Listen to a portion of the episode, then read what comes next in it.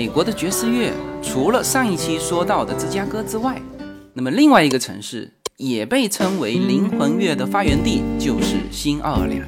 那么对于我们家庭来说，是几乎走遍了美国。那如果说从城市的角度啊，美国分为纽约和美国的话，那么从文化的角度，甚至就是从美食的角度，那美国分为新奥尔良和美国，那就是和其他的意思。新奥尔良除了它是美国灵魂乐的发源地之外，啊，它的建筑、它独特的当地文化，都有别于美国其他的城市。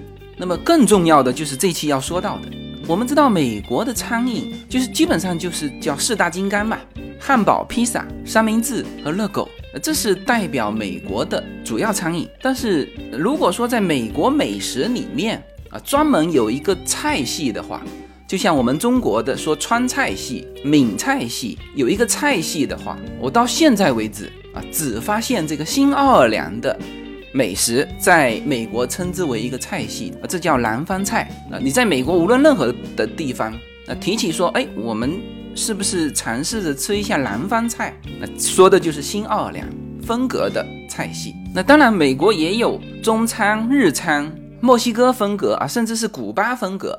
但是本土的啊，就有非常区别于美国的那个四大金刚的风格完全不同的菜系，就是这个新奥尔良菜系。我们是二零一八年去的新奥尔良，当时是从德州进入路易斯安那州的。那么在去路易斯安那州之前就被提醒说，哦，路易斯安那州和美国其他所有的州都是不同的。那果然，一进入路易斯安那，我们就感觉到明显的不同。它的气候，甚至它高速路旁边的沼泽，就是它的高速路下面是有柱子的，是整个修在沼泽之上的。然后就是它的美食。嗯，我在去新奥尔良之前，只听过新奥尔良烤翅，但是新奥尔良烤翅是一个不存在的东西。新奥尔良没有烤翅。实际上，新奥尔良最出名的不是烤翅。而是小龙虾。我们接近新奥尔良的第一顿午餐，就明显感觉到它的这个菜系和美国其他地方的不同，就是它的菜是以海鲜为主的。那这个就特别适合我们从中国福建过来的。这个是我们在路易斯安那州的巴吞鲁日啊，第一次感受到新奥尔良菜系的不同。那很快，我们就加深了这种感受。那么这一家。餐厅是极为有特色的，它的屋内摆满了各种的钱币，整个餐厅布置呢就体现了美国南方的那种风格，闲散又夹杂着那种粗犷。那么最特色的那当然就是小龙虾。呃，我们到新奥尔良的时候，并不是专门冲着小龙虾去的，但是当地正好是小龙虾季。而且它的小龙虾，你看它的整个风格跟中国的小龙虾的风格是一模一样的，就是这个麻辣小龙虾。那这到底是从中国传过来的风格呢，还是说中国是从新奥尔良传出去的风格？那我查了一下新奥尔良的资料，就是这种小龙虾是一八零零年的时候啊就开始商业性销售了。当时大量的小龙虾是和当地的水稻一起养殖的。而到现在，全美国百分之九十的小龙虾啊，都来自路易斯安那。而这种麻辣味的，也就是当地古老的吃法。每年的二月份到六月份，都是吃小龙虾的季节。我们在路过这个新奥尔良以西的这个橡树庄园之后啊，就正式进入了新奥尔良。啊，这个橡树庄园就是当年拍非常著名的那个《飘》的取景地。新奥尔良是密西西比河的出口。我们进入路易斯安那的时候，就已经横跨密西西比河，然后这条河是向东继续流淌，一直到新奥尔良这个出口。啊，整个新奥尔良属于非常典型的叫副热带湿润气候，这个气候感觉和我们福建是非常相像，甚至旁边种的这个绿化带的植物都是一模一样的。那空气中车窗上的那种湿润的感觉也是一模一样。你看，甚至这些建筑，半高不高的这种感觉，和我们福建的闽南都很像。当然，像这种的这个过道和上面的这种阳台，又是很典型的法国建筑的感觉。那进入到市区，我们就会发现这个城市那种闲散的散漫的风格和福州也极为相像，所以它的风格是区别于东海岸，呃，也区别于西海岸，是一种呃完全自立门户的一种风格。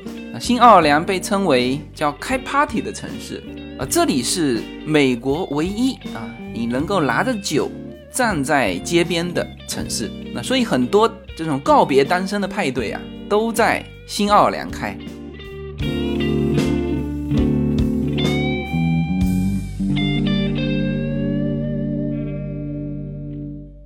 我们在新奥尔良的第一顿饭。啊，就去了这边很著名的一个法餐。新奥尔良美食的风格啊，它是兼容了法国菜和当地的，甚至是呃非洲过来的一些风格啊。但是法国菜在新奥尔良菜系里面的痕迹都是非常明显的。但是给我留下尖峰记忆的，在新奥尔良的一顿饭啊，不是这个法国大餐。而是在密西西比河畔的这一顿小龙虾。当时我们和新奥尔良的一个听友，他是杜兰大学的学生，然后我们就相约在这种的外卖海鲜，拿了一堆的小龙虾，然后就到了这个密西西比河畔。呃，这里据这位杜兰大学的听友说，他们的同学也是常常在傍晚的时候拿上一些东西。到密西西比河畔，一边看着夕阳，一边享受晚餐，一边跟同学聊天，呃，这是一种极为惬意的感觉。我们甚至是坐到了密西西比河的这个堤坝上，把食物放在旁边，呃，然后把脚垂下去，看着夕阳，享受麻辣小龙虾。但是大家千万要注意哈，你如果把食物放在草地上，千万要注意蚂蚁啊，那边的蚂蚁是很多的。